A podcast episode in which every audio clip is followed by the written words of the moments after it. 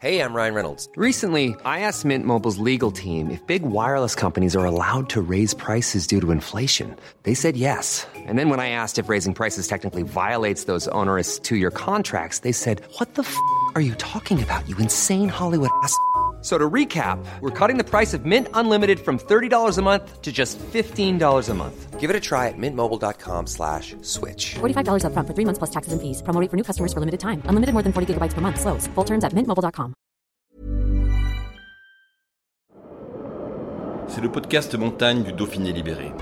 Les interviews et les récits, les légendes de l'alpinisme, les champions de ski, le jour où tout a basculé, les grandes et les petites histoires, les exploits et les expéditions, mais aussi les drames, les sagas, les inventions et les pionniers. Voici Histoire d'en haut. Alors que le peloton de gendarmerie de haute montagne de la Savoie, PGHM, fête cette année ses 50 ans, le Dauphiné Libéré a souhaité revenir dans une série de podcasts sur quelques-uns des secours emblématiques qui ont rythmé ce premier demi-siècle d'existence. Après le récit de Serge Daubia, qui en septembre dernier nous racontait ses souvenirs d'un sauvetage miraculeux dans le massif de la Vanoise, c'est au tour de Lionel Claude Pierre, gendarme au PGHM depuis 2004, de revenir sur l'une des interventions marquantes de sa carrière, le secours de Cellier en décembre 2011. Un reportage de Sylvain Falcoz. L'origine, c'est euh, euh, deux personnes qui redescendaient d'un refuge donc, euh, sur la commune de Cellier, le refuge du logis des fées, il me semble. en fait, elles ont été pris dans la tempête. il neigeait le soir-là, beaucoup, et les températures ont augmenté. Du coup, la neige est transformée en, en, neige fondue, puis après en pluie, ce qui a rendu leur progression de plus en plus difficile dans la neige molle. Euh, en fait, euh, le mari d'une des personnes a appelé le secours parce qu'il n'y avait plus de nouvelles d'elle. donc elles étaient bloquées dans la montagne. Euh, on s'est rendu sur place, c'était donc des conditions très, très difficiles parce que donc à cause de, des grosses chutes de neige et de la pluie, il y a eu beaucoup d'avalanches sur la route. On a été obligé de, se faire ouvrir déjà la route par des neigeuses. Euh, parce que la route était bloquée à plusieurs endroits. Après arriver sur place, on a progressé en ski de randonnée euh, avec tout le matériel pour, euh, pour arriver jusqu'aux deux personnes qui étaient bloquées dans, dans la montagne. arrivé sur place, il y en a une qui était fatiguée mais en bonne santé on va dire, et l'autre qui était en hypothermie très avancée. Et quand on est arrivé, à son niveau, juste au moment où on arrivé, en fait, elle est tombée en arrêt euh, cardio-respiratoire. Donc on a pratiqué la réanimation cardio-pulmonaire.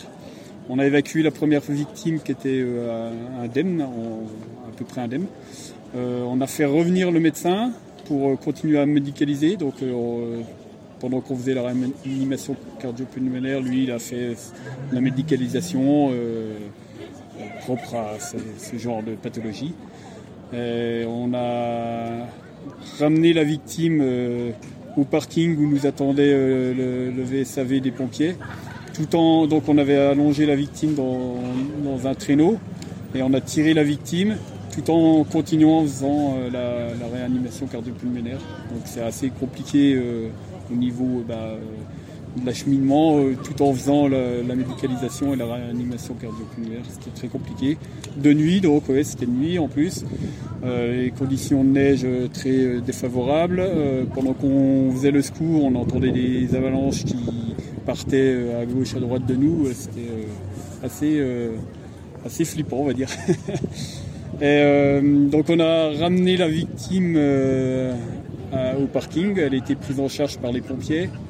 Euh, on l'a descendu euh, dans la vallée en voiture. Donc euh, là, il y a eu un relais avec le, SAMU qui est venu avec une planche amassée pour reprendre le relais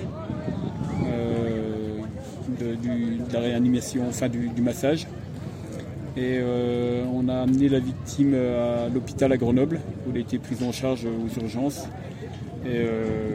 Donc cette personne était euh, dans un état d'hypothermie euh, très très avancé.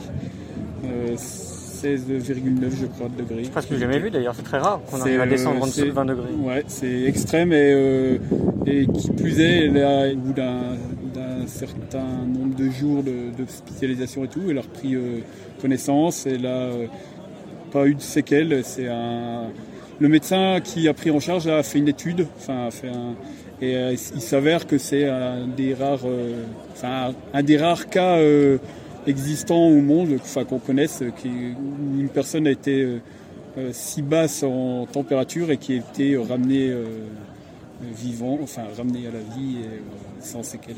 Donc, ce qui vous a donné envie de raconter ce récit, c'est à la fois la complexité du sauvetage, c'est à la fois le miracle qu'il y a derrière. Qu'est-ce qui C'est un tout. c'est Déjà, oui, c'est un, secours qui est très complexe au niveau, euh, comme je disais, à cause de, la nuit, des conditions météo, des avalanches. Euh, euh, de faire un si long, une si longue médicalisation, un massage aussi long. c'est 5 heures, je crois, un 4-5 heures de massage cardiaque. Bah, depuis la prise en charge jusqu'à l'hôpital, ça a duré oui, 5, 5 heures, je crois. Donc un très très long, et puis de, d'avoir eu euh, la, on peut appeler ça la chance, enfin, euh, je ne sais pas trop comment appeler ça, mais euh, voilà que la personne s'en sorte,